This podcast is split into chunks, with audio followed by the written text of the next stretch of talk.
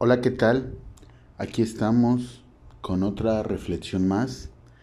Te recuerdo mi nombre, Andrés Rivera.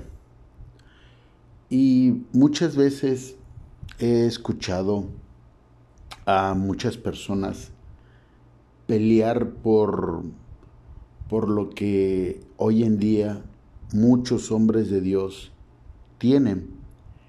Hablan y dicen que porque toman los diezmos, porque corrompen la palabra, hasta utilizan la palabra de que se prostituyen por la palabra. Buscan las personas un millón de, de cosas, de acusaciones en contra de, pero a veces no nos ponemos a ver que, que esa es una tarea de Dios yo no, yo no puedo meter las manos al fuego por nadie que, que reciba diezmos. Yo no. No puedo ni opinar bien ni opinar mal.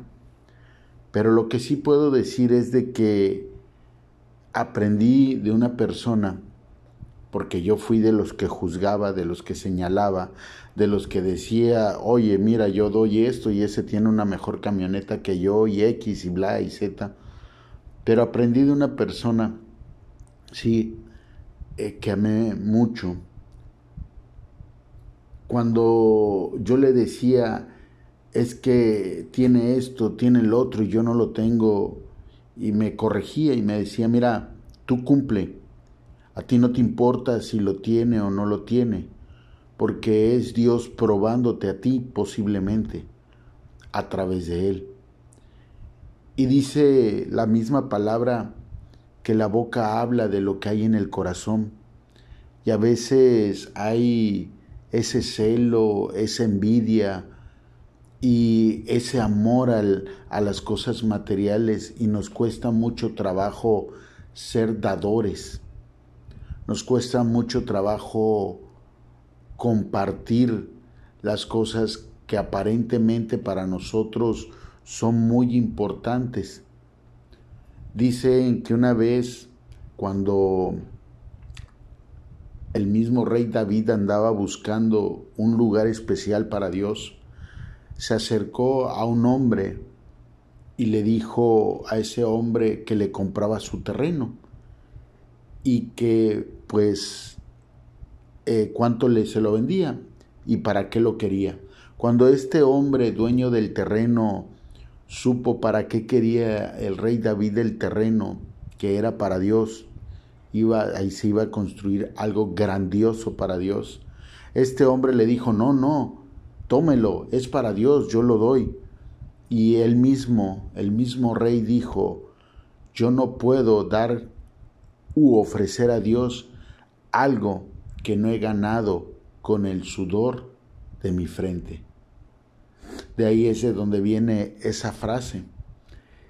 Y efectivamente, a veces nosotros nos duele mucho ofrecerle algo a Dios que posiblemente lo hemos ganado con tanto esfuerzo pero no nos damos cuenta que el mayor esfuerzo que podemos tener es el morir a nuestros deseos carnales a través de nuestro de nuestras acciones o de nuestra actitud y entonces lo que con tanto esfuerzo estamos ganándonos se lo ofrecemos a Dios.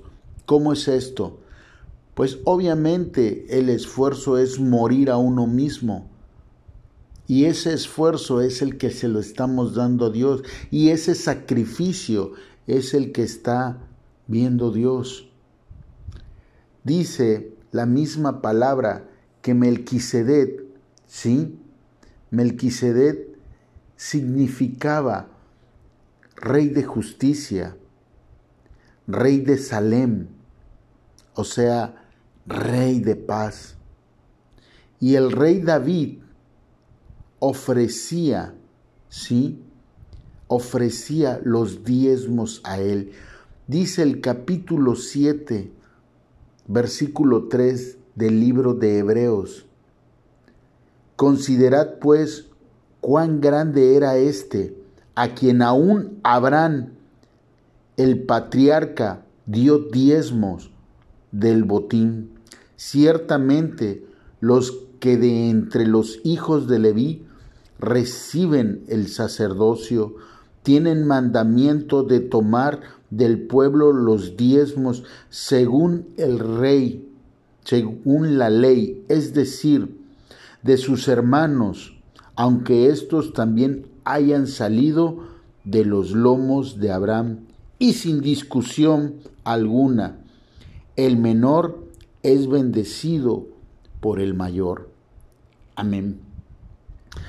Así es, el mismo rey obedecía esta palabra, porque obviamente hay una historia del por qué los diezmos. Hay una historia de por qué el sacerdocio toma de los diezmos para subsistir. No es porque al hombre se le ocurrió, pero hoy juzgamos y señalamos y no nos damos cuenta que cuando nosotros damos para la obra, ¿sí? Cuando nosotros damos para la obra, Dios nos multiplica. Y muchas veces nosotros decimos, ay, es que mejor prefiero hacerlo a través de este, a través de, de hacer cosas caritativas, de hacer esto. Eso es independiente. Eso es muy independiente. Dios lo que quiere es probar tu corazón. Dios lo que quiere es probar tu obediencia. Dios lo que quiere es que tú vayas más allá de lo material, que tengas la capacidad de ser obediente sin juzgar, sin señalar, sin decir, simplemente hazlo porque Él así lo ha dicho. Es ahí donde encontramos la bendición y la prosperidad en muchos aspectos de nuestra vida, a través de la obediencia. Y si no le podemos obedecer en algo tan arraigado en nosotros como es las cosas materiales, ¿cómo lo vamos a hacer en las espirituales? Te recuerdo mi nombre, Andrés Rivera. Estamos en Spotify, YouTube, Facebook, Instagram. Siempre encontrarás una palabra de bendición. Hasta la próxima. Bye bye.